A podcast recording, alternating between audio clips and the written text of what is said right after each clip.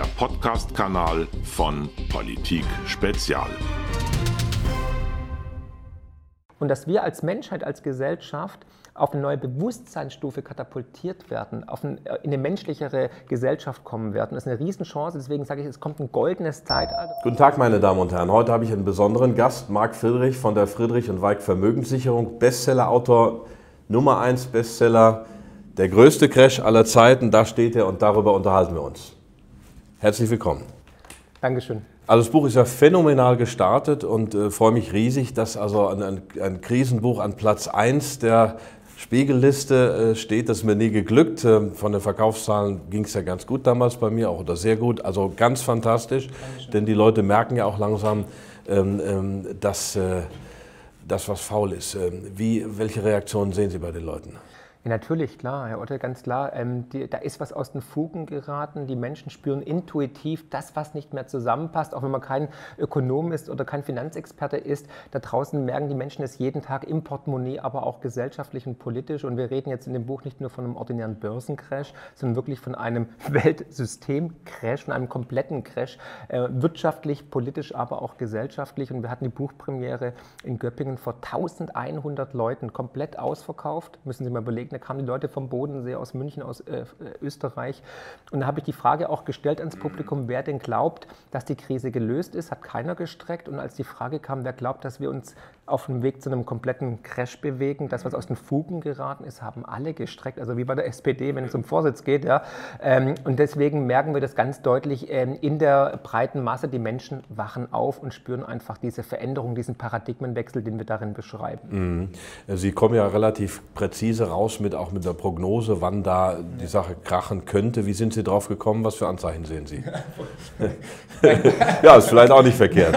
An der Börse kann das ja manchmal ganz gut funktionieren. Genau. Nein, es ist eine Mischung aus Analyse, äh, Recherche, Gespräche, Hintergrundgespräche, dann Modelle, mit denen wir arbeiten, also Algorithmen und natürlich auch ein gewisses Bauchgefühl. Wir haben in den vorigen Büchern immer gesagt, es ist unseriös, ein genaues Datum mhm. zu nennen. Deswegen haben wir jetzt auch ein Zeitfenster genannt. Wir sagen, bis spätestens 2023 wird es diese Zeitenwende geben, die jetzt schon angefangen hat. Und wir spüren es ja auch schon. Es gibt viele Beweise dafür. Wir haben ähm, den Volksparteien läuft das Volk davon. Ja, wir sehen einfach, dass die Notenbanken jetzt schon wieder die Zinsen weltweit senken, dass schon wieder Aufkaufprogramme gestartet werden, dass man wieder die Märkte unterstützen muss, weil anscheinend funktioniert es doch nicht mehr und so weiter. Die globale Wirtschaft schwächt sich ab. Es sind viele Gründe und natürlich die ähm, Südstaaten Europas müssen in den nächsten Jahren Billionen an Staatsanleihen umfinanzieren. Da ist die Frage, wer kauft den Schrott noch außer die EZB? Also haben wir drei Jahre noch ungefähr. Noch drei, drei, drei Jahre, genau, und zwei Monate.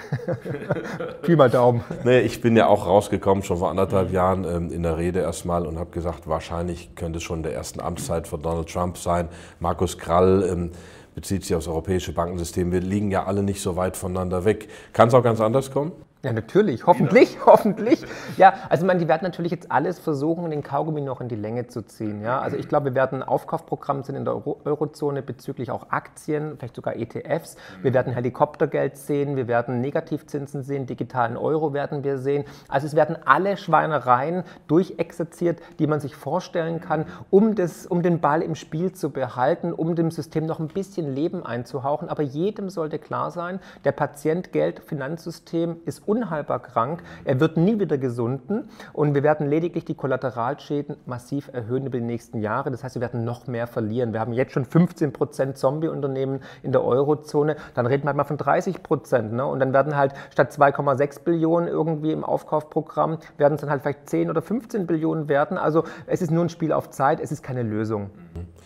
Ähm, wir haben also Sie haben ein paar, Grund, äh, paar Auslöser genannt, die, die Schulden im Süden, äh, die, die Maroden, dann die Notenbanken, ähm, Konjunktur. Also es gibt viele, viele Indikatoren, ähm, die dazu führen. Ich, äh, in einer Zeitungsbesprechung ist uns, Ihnen, auch mir vorgeworfen worden, ja, bei uns hängt ja alles mit allem zusammen. Ist ja so. also so weit ist der Mainstream mittlerweile, dass das kritisiert wird, dass wir da die Zusammenhänge sehen. Ähm, wenn es anders kommt, wie könnte es dann anders kommen? Also rauskommen wir wahrscheinlich nicht mehr aus der Malaise. Nein, das, also das Ding ist durch. Also egal mit welchem Experten Sie sprechen, das haben wir weltweit gemacht, auch in Deutschland, ob es jetzt mit Herr Dr. Meyer ist von Flossbach und Storch oder äh, Markus Kralle haben Sie genannt oder ähm, auch andere Experten international, William White oder Chefvolkswirt von, der, äh, von JP Morgan, ähm, die sagen alle, es ist lediglich ein Spiel auf Zeit, das System wird ans Ende gelangen. Ja? Von denen traut sich jetzt keiner einen, einen Zeitpunkt zu nennen.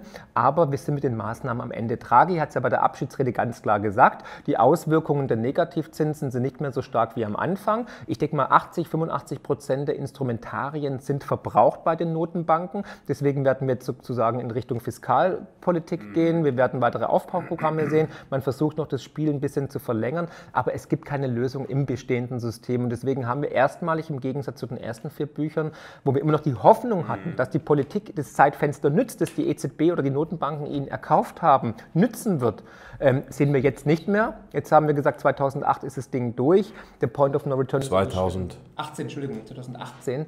ähm, haben wir gesagt, jetzt ist der Point of No Return überschritten und jetzt geht es ans Eingemachte und jetzt muss halt der Bürger sich schützen und sein Vermögen äh, in Sicherheit bringen, weil die Politik wird genauso versagen wie 2008, weil es kommt eine noch größere Krise. Warum sollten die, die vorher unfähig und äh, inkompetent waren, jetzt auf einmal sozusagen die Kompetenz besitzen? Mhm.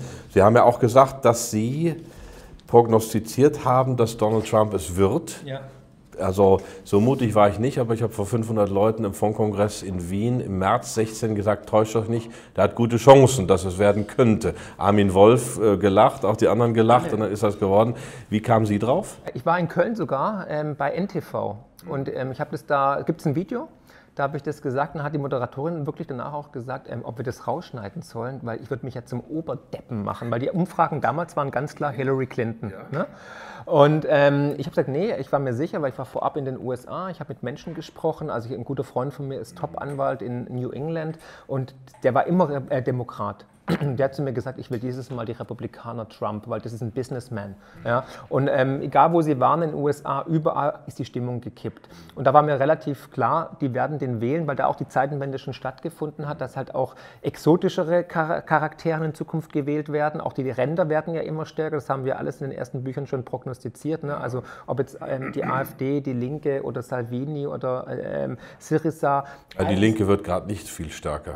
In Thüringen okay. Ja. Warten Sie ab, Sozialismus ist gerade wieder en vogue. Gucken Sie nach Berlin mit dem Mietendeckel und so weiter. Ne? Also wir haben ja auch geschrieben, nach der Demokratie droht die Diktatur, ob die jetzt von links oder rechts kommt, muss man mal sehen. Aber dann habe ich mich dahingestellt und das gesagt und ich war, ich habe sogar Geld drauf gewettet bei einem englischen Broker und es ähm, war ganz gute Quote. Und ich habe jetzt auch geschrieben, Trump wird auch wieder die. die ja, das wundert mich, weil ich meine, ich äh, habe ja damals, wie gesagt, auch gesagt, er könnte es werden. Ich habe auch gehofft, dass das wird. Mhm. Aber unsere Einschätzungen unterscheiden sich doch ein bisschen. Also ich halte ihn nicht für so taktisch und strategisch klug. Ich glaube, er hat die richtigen Werte, weil er die Mittelschicht aufs Maul geschaut hat. Also er spricht das aus, was viele denken. Das denkt er, glaube ich, ja, das denkt er aber auch, glaube ich, selber. Also äh, zurück aus der NATO, nicht so viel Kriege. Ähm, Deep State hat er sich jetzt ja nochmal geäußert öffentlich, dass er der militärisch-industrielle Komplex Krieg will er nicht, hat er so gesagt. Ähm, äh, also ich glaube, da hat die richtigen Instinkte. Ich glaube, er ist kein großer Stratege. Und es gibt halt diesen, diesen äh, Konflikt zwischen Eliten, also zwischen ähm, ähm, Medieneliten, medialen Eliten, Silicon Valley und so weiter, die natürlich alle auf ihn eindreschen. Also der Krieg ist ähnlich polar wie hier mit der AfD, eine etwas andere Ebene und so weiter. Aber von daher sehe ich das äh, kritischer. Was macht Sie so zuversichtlich, dass es wieder wird? Die Zinsen werden gesenkt, ja, die, die, ähm, die FED macht schon wieder ein Aufkaufprogramm. Er twittert ja jeden Tag hier, Nasdaq neues Rekordhoch, Dow Jones neues Rekordhoch. Wenn die Wirtschaft floriert, wird er wiedergewählt. Die äh, Zustimmungsraten sind für einen Präsidenten äh, am Ende der ersten Amtsperiode wirklich sehr, sehr gut, bei 50 Prozent aktuell. Ich habe mir die letzten Veranstaltungen von ihm angeschaut, die waren wirklich knallevoll. Er hat eine breite äh, ja, Schicht hinter sich, die, die ihn unterstützt, die an ihn glaubt, die sagen, der macht wirklich Politik für uns, für das Volk. Volk. Ja, und dahingehend, und die Demokraten haben ja keinen kein, äh, Gegenpart. Ich meine, wer ist da? Sanders, Warren, vielleicht kommt Clinton jetzt noch rein, keine Ahnung. Aber ähm, ich bin mir sehr sicher, wenn er nicht erschossen wird, dann wird er wieder gewählt. Würden Sie ein Statement unterschreiben, was ich mal gemacht habe, andere vielleicht auch? Also wenn Hillary Clinton gewählt worden wäre, dann hätten wir längst einen heißen Krieg in Syrien. Natürlich. Natürlich haben wir auch geschrieben und gesagt, ähm, Hillary Clinton hätte sofort Kriege entfacht, genauso wie Obama, der ja mehr Bomben abgeworfen hat. Völlig overrated. Ja, ich meine, das haben wir auch hier im Buch ganz klar ähm, gesagt und ihn gedisst. Wir haben gesagt, ne, bevor er überhaupt irgendwas gemacht hat, hat er den Friedensnobelpreis bekommen. Alle, inklusive mir, dachten wirklich, jetzt kommt der Change und so. Ja, ähm, für die Menschen, die bombardiert worden sind, gab es keinen wirklichen Wandel. Also jeden Tag hunderte von Bomben wurden abgeworfen.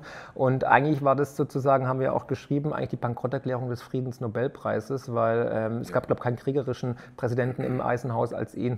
Dafür hat sich der Literatur- und Nobelpreis jetzt wieder etwas gemausert mit Handke. ja, ja, ja. Und bald wir wahrscheinlich. ja, ob es Literatur ist, es ist Gebrauchsliteratur. Ja, wer weiß, kann ja alles Mögliche passieren. Ähm, die drohende Diktatur, die Phase der Diktatur, können wir das vermeiden? Wie wahrscheinlich ist das? Wie lange wird das dauern? Irgendwelche Ahnungen? Also ich bin mir relativ sicher, natürlich wird das etablierte System mit aller Kraft versuchen, an der Macht zu bleiben und dadurch natürlich auch die finanzielle Repression vorantreiben, aber auch die Unterdrückung der breiten Bevölkerung. Wir haben es ja beschrieben, wir können zwischen Orwell und Huxley äh, entscheiden, wird es 1984 oder wird es schon eine neue Welt. Ähm, ich sehe die Tendenzen ganz klar. Wir haben jetzt schon hier die Verbote, wir haben den Mietenpreisdeckel, wir haben eine Art Gesinnungsdiktatur, wir haben äh, keine objektiven Journalismus mehr, wir haben viel Meinungsmache. Ne? Also muss man leider sagen. Und deswegen sehen wir ja auch diesen historischen Vertrauensverlust in der Bevölkerung seit 2008, was wir ja auch aufgezeigt haben, in die Finanzwelt, in die Politik und in die Medien. Ach, zu Recht. Völlig zu Recht, klar, selbst verursacht, selbst verschuldet. Und es ist auch nicht mehr aufzuhalten, weil wir diesen Paradigmenwechsel jetzt gerade live erleben. Das ist eine Zeitenwende. Und ich befürchte tatsächlich, dass wir in Richtung Diktatur abgleiten werden. Wir können natürlich alle was dagegen tun. Wir könnten raus auf die Straße gehen. Ne? Wir werden jeden Tag beraubt durch den Nullzins. Wir werden enteignet. Wir werden äh, entmündigt. Aber da draußen, ich meine, wenn ich nach Köln gucke oder auch Bonn oder Stuttgart, ich meine, die Leute sind weiter im Hamsterrad, sind beschäftigt. Brot und Spiele funktioniert. Am Wochenende ist wieder Fußball. Fußball, dann ist Bundesliga, dann ist Deutschland sucht einen Superstar, The Voice und ähm, Boris Becker hat einen neuen Skandal auf der Bildzeitung. Also wir sind ja entertained ne? und Brot und Spiele hat halt immer funktioniert. Bis jetzt gibt es halt noch Brot. Ja, genau, danach gibt es halt Kuchen, ist auch egal. Aber dieser Systemwechsel findet statt und den werden wir sehen. Und das habe ich im Buch ja auch versucht aufzuzeigen, was ja auch starke Parallelen zu Ihrem Buch hat. Ja, es ist erstaunlich, dass wir da wirklich so unabhängig voneinander auf die Dinge kommen. Also, wir haben doch voneinander abgeschrieben, also können Sie doch. Manuskripte ausgetauscht. Ja, nein, nein. Also also wir, haben ja, wir haben ja wirklich keinerlei äh, inhaltlichen Kontakt gehabt. Und dann sowas. Ja, also aber es sieht halt entweder, wie es meine Frau sagen würde, zwei Idioten, ein Gedanke, oder wenn man es nett diplomatisch ausdrückt, äh, Brüder im Geiste, würde ich sagen, weil wir einfach einen realistischen Blick auf das Gesamtbild haben, weil uns wird ja dann vorgeworfen, das ist, wird alles in einen Topf geworfen. Sorry, da draußen, man muss alles in einen Topf werfen. Um das Puzzleteil wirklich zu sehen, brauche ich alle Teile. Ich kann nicht nur einen Teil nehmen und sagen, jetzt gucke ich nur die Wirtschaft an, weil die Politik ist natürlich beeinflusst, äh, die Medien... Internationales System. Genau, alles, alles. Mhm. Kommen wir zu den Lösungen privater Natur. Ähm, ich habe da die perfekte Vermögenssicherung gesehen, da fehlen die Aktien komplett. Sie haben später gesagt, 15 Prozent gute Aktien kann man machen, aber in der Basis, im Basisszenario fehlen sie. Wir setzen natürlich nach wie vor sehr stark auf Aktien. Warum sind die bei Ihnen im Basisszenario nicht drin? Ja, doch, mit 15 Prozent. Ja. Aber wenn eine Deflation kommt, ja, dann, möchte ich, dann möchte ich erstmal ähm, Cash haben und Gold. Und Aktien sind natürlich Sachwerte. Wir sagen, jetzt beginnt das Zeitalter der Sachwerte. also perfekte Vermögenssicherung, die sind hier nicht drin auf Seite 275. Später sagen sie dann 15 Prozent ist okay. Haben wir es vergessen reinzunehmen. Ja, ähm, also 15 Prozent ist okay. Ja. Bis zu 15 Prozent, genau, weil jetzt beginnt das Zeitalter der durch die Natur durch die Mathematik limitierte Sachwerte, weil umso mehr Geld die Notenbanken drucken, ja. umso mehr muss ich Gegengewichte aufbauen als eine Gegenwette ja. gegen den Wahnsinn, gegen dieses Notenbankexperiment, welches scheitern wird. Ja. Und Aktien sind sie für Sie nur bedingt Sachwerte? Eine Aktien, nee, sind Sachwerte, mhm. aber ähm, es geht immer ums Timing. Mhm. Und wir wissen ja alle, dass die Aktienmärkte, habe ich ja auch im Buch aufgezeigt, S&P 500 ist einfach massiv aufgebläht mhm. durch die ähm, Steuerreform von Trump, durch die Aktienrückkaufprogramme und durch das viele billige Geld der FED. Da gibt es einen wunderschönen Chart im Buch, der ganz klar aufzeigt, wir haben jetzt seit 2008 uns verdrei, vervierfacht im S&P 500 und ohne, wenn man alles rausrechnet, also die Sondereffekte wie Steuerreform, wie Aktienrückkaufprogramm, Förderprogramme und so weiter und das Geld, dann wären wir halt nur bei 60 bis 70 Prozent. Also sind die Märkte einfach schon ein bisschen künstlich aufgebläht. Aber solange natürlich der Rubel rollt, solange die Fettgeld reinpumpt, kann man weiterhin investiert bleiben. Aufgebläht sind Immobilienmärkte ja auch massiv, die guten Immobilien. Deswegen, also Immobilien würden wir jetzt auch nicht neu einsteigen. Es geht immer um, was kaufe ich, aber auch wann. Und das Timing, da muss man halt sensibel sein, da muss man vielleicht mit Stop-Loss arbeiten oder Absicherungsgeschäfte, aber irgendwann halt auch mal die, die, Chips vom Tisch nehmen, Gewinne mitnehmen, weil an Gewinnmitnahme ist noch keiner arm geworden. Da sehen wir ähm, Potenzial bei anderen Werten doch größer. Ja, da kommen die berühmten Whiskys zum Zuge. Oder Gold, ja. Gold, ja. genau. Also Whiskys, äh, ich persönlich habe guten Wein lieber, aber was, was ist bei Schlecht. Whiskys besser? Schlecht zu lagern. Also Whisky kippt nicht um. Whisky wird kein Essig. Whisky müssen Sie nicht entkorken, brauchen Sie keinen extra Keller oder so, sondern stellen Sie einfach hier ins Regal, den können Sie 100 Jahre stehen lassen, bei 40 Prozent Alkohol Minimum, ja, da kann keine Bank mithalten, sage ich immer ganz lapidar. Und natürlich, ähm, er ist pflegeleicht, ja, also Sie müssen nichts entkorken oder irgendwie auf was achten, weil er mhm. friert nicht ein, er ist relativ äh, robust. Robust. Aber Sie warnen auch im Buch vor Fälschungen, die mittlerweile natürlich auch schon am Markt sind. Ja. Also Sie müssen natürlich bei seriösen Quellen ähm, den kaufen, jetzt nicht bei Ebay oder so über irgendeinen italienischen Kontakt, sondern bei seriösen Händlern oder direkt bei den Distillerien. Und Sie haben halt den Vorteil, wenn Sie eine Flasche haben, die es nur tausendmal gibt, ja, und irgendein verrückter, reicher chinesischer Milliardär macht seine Flasche auf, dann wird die Flasche, die bei Ihnen im Keller steht, automatisch mehr wert. Und das ist halt, wie gesagt, Angebot und Nachfrage und limitiert. Das sehe ich bei guten Unternehmen genauso, die also ja. bestimmte monopolartige Positionen haben. Also Whiskys, das, das äh, geht, ja auch mal durch die, die Presse muss man natürlich auch schon ein bisschen Platz haben im Keller, oder?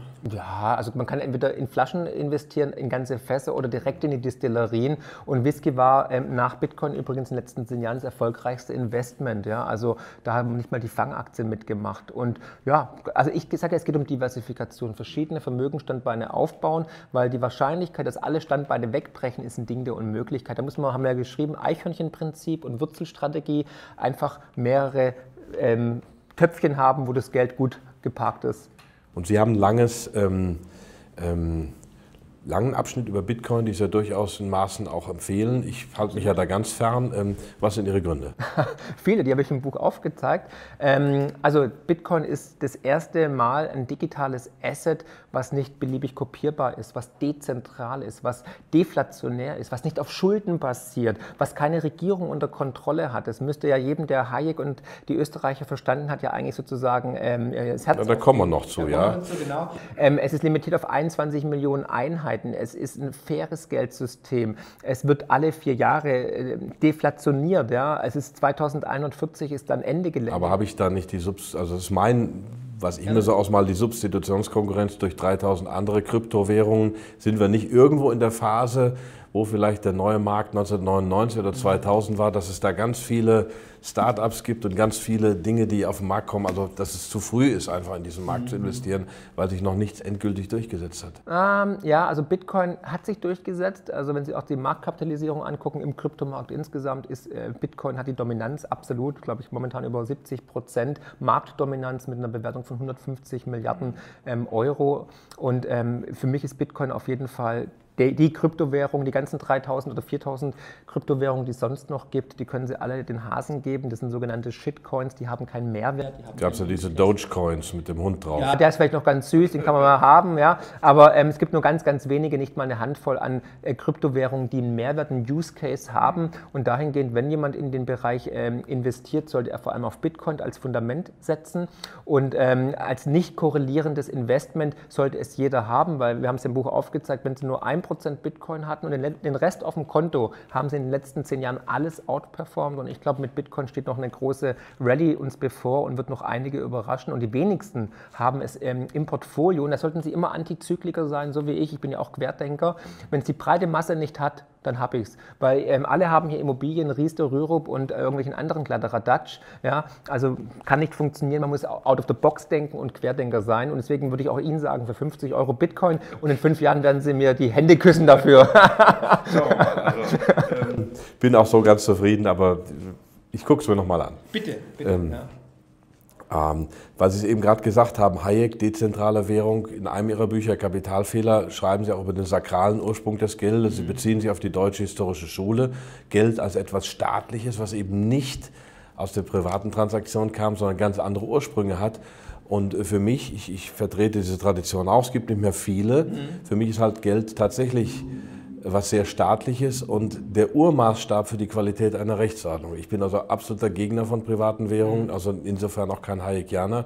Wie bringen Sie das jetzt zusammen? Einmal die, die Erkenntnisse aus Kapitalfehler ja. und äh, die Geschichten mit Bitcoin. Ich bin ja kein Dogmatiker, Herr Otte. Ich bewege mich ja immer weiter, ich bin immer neugierig und das möchte ich mir natürlich auch weiterhin beibehalten.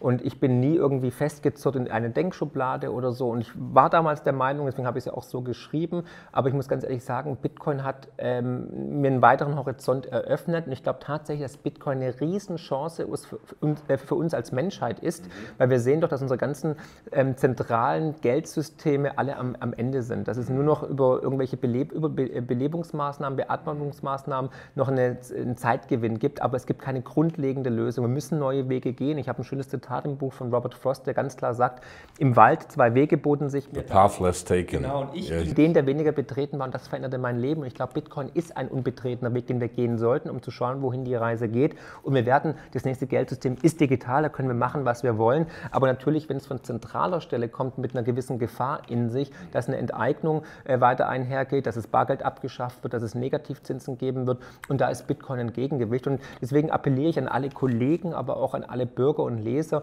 sich mit dem Thema auseinanderzusetzen, weil der Fortschritt ist nicht zu stoppen. Ja? Und wenn man 50 Euro wie ein Lotterielos investiert, dann ist man mit dabei. Man darf nicht vergessen, es ist tatsächlich limitiert auf 21 Millionen Einheiten. Wenn es schief geht, dann geht man einmal weniger Abendessen und äh, wenn es gut läuft, dann geht man 100 Mal Abendessen. Sie sehen, dass ich zuhöre, dass ich aber noch nicht aufgesprungen bin, um jetzt die Transaktion zu tätigen. Ich lasse das mal Sacken. Sacken, genau. Wir kommen zum letzten Thema. Sie haben ähm, was damit zusammenhängt, über künstliche Intelligenz gesprochen, die ja. unser Leben radikaler verändert, als vielleicht schon viele überhaupt wahrnehmen. Und Sie sind da grundsätzlich Optimist. Also Henry Kissinger hat vor zwei Jahren in The Atlantic ein Buch, äh, einen Aufsatz geschrieben, einen tollen Aufsatz, Das Ende der Aufklärung, ähm, wo er sagt, die Algorithmen bestimmen unser Leben, das ist die Akkumulation von Daten, aber wir wissen nicht mehr, wie sie funktionieren. Das heißt, wir können uns als Menschen nicht mehr aufgeklärt über die Maschinen unterhalten und diese moralischen Entscheidungen, die sie irgendwann treffen müssen, nicht mehr nachvollziehen. Also ähm, das ist dann die pessimistische Seite. Was macht Sie da eher optimistisch? Ja, also gut, die künstliche Intelligenz, so wie, wie ich sie mir vorstelle, gibt es ja noch gar nicht. Die wird uns jetzt kommen, ne? also selbstlernende Maschinen. Ähm, es kommt immer das Terminator-Beispiel, ne? irgendwann kommen die Maschinen und werden sich gegen die Menschheit richten. Das ist so ein Albtraum. Vielleicht will uns das ja Hollywood auch glaubend machen, dass wir nicht den, das Heil in den, in den Maschinen oder in der künstlichen Intelligenz finden. Wir haben es im Buch ja aufgezeigt, der Mensch lernt vor allem, wenn man in die Vergangenheit schaut, durch Scheitern. Ne, auch wenn Sie in Ihre eigene Biografie anschauen, den größten Lerneffekt hat man eigentlich, wenn man dann eine schlechte Note hat oder enttäuscht wird, belogen, betrogen hat, dann hat man den größten Lerneffekt. Und die Menschheit lernt nun mal ausnahmslos durch Scheitern. Und wir sehen jetzt einfach ein grandioses Scheitern, das auf uns zukommt, der größte Crash aller Zeiten. Und wir haben halt einen eklatanten Fachkräftemangel in der Politik. Und diesen Fachkräftemangel, den müssen wir jetzt irgendwie ausmerzen. Und wir wollen als eine Art Unterstützung, möchten wir gerne, weil es anscheinend an menschlicher Intelligenz fehlt in vielen Betrieben der Politik, möchten wir die künstliche Intelligenz denen zur Verfügung stellen, sie unterstützen und vielleicht sogar ergänzen, weil das schwächste Glied ist immer der Mensch. Ich meine, wir haben seit Jahren eine Demokratie, die in einer Existenzkrise ist, die nicht auf die Beine kommt, die lethargisch ist, die diesen Wohlstand hier, den wir hatten, verspielt hat, leichtsinnig verspielt hat, die historische Fehlentscheidungen getroffen hat, die uns auf Generationen hin belasten wird, ne? ob jetzt eine, eine, die Rente, äh, den Euro, die Flüchtlingskrise, sind viele Punkte, die das Land massiv belasten werden, die ökonomisch nicht mehr nachvollziehbar sind. Deswegen müssen wir uns ja von dem Wohlstand, den wir jetzt haben, definitiv verabschieden und wir sind auf dem absteigenden Ast. Breitbandausbau, Infrastruktur, Zukunftsfähigkeit des Landes, künstliche Intelligenz, überall sind wir hinten dran. Eine Automobilbranche, die teilweise sich verspekuliert hat, aber die auch von der eigenen Politik noch ge, ge, ge, gemaßregelt Obendrauf, genau. ja. Also ein historischer Niedergang, der uns da jetzt kommen, entgegenkommen wird. Und dahingehend bin ich mir sicher, dass die künstliche Intelligenz bessere Entscheidungen treffen würden, weil wir fordern ja schon lange, dass Steuergeldverschwendung genauso hart bestraft werden sollte wie Steuerhinterziehung. Ja? Weil wir haben hier Rekordüberschüsse gehabt, aber das Land ist nicht zukunftsfähig. Genau. Und deswegen sagen wir ganz klar, was der Mensch machen kann, wird er machen. Wir sind zum Mond geflogen und wir werden auch das, wir haben das iPhone entwickelt und wir werden auch die künstliche Intelligenz weiterentwickeln. Und wir werden auch irgendwann Regierungen, Gemeinden, Bürgermeister haben, die auf der künstlichen Intelligenz basieren, weil die Algorithmen sind einfach nicht emotional, äh, sind nicht korrupt, haben keine äh, Schlafstörungen und müssen nicht nachts übers Wochenende den Euro retten und kurz vor Börsenschluss noch irgendwas entscheiden. Also dahingehend ähm, bin ich ganz große Hoffnung, dass wir mit der kommenden Krise gezwungen werden, wirkliche Reformen zu initiieren, weil die sind 2008 nicht geschehen. Richtig. Und dass wir als Menschheit, als Gesellschaft auf eine neue Bewusstseinsstufe katapultiert werden, auf ein, äh, in eine menschlichere Gesellschaft kommen werden. Das ist eine Riesenchance. Deswegen sage ich, es kommt ein goldenes Zeitalter, wortwörtlich, nicht nur vom Investmentaspekt, sondern für uns auch als Menschheit, dass wir in eine Phase der, also wirklich der goldenen Epoche eintreten werden, dass wir wieder Möglichkeiten haben, uns der Muse hinzugeben und, und wir komplett neue Wege gehen werden. Wir können uns momentan gar nicht erfassen, wohin die Reise geht, aber es wird genial. Das wünschen wir uns natürlich, aber vorher wird es wahrscheinlich noch etwas schwieriger. Immer. Der größte Crash aller Zeiten, Marc Friedrich, Matthias Weig, Nummer 1 Spiegel-Bestseller. Herzlichen Glückwunsch dazu. Dankeschön. Weiterhin alles Gute. Dankeschön, Herr Otte. Ein Podcast von Politik Spezial.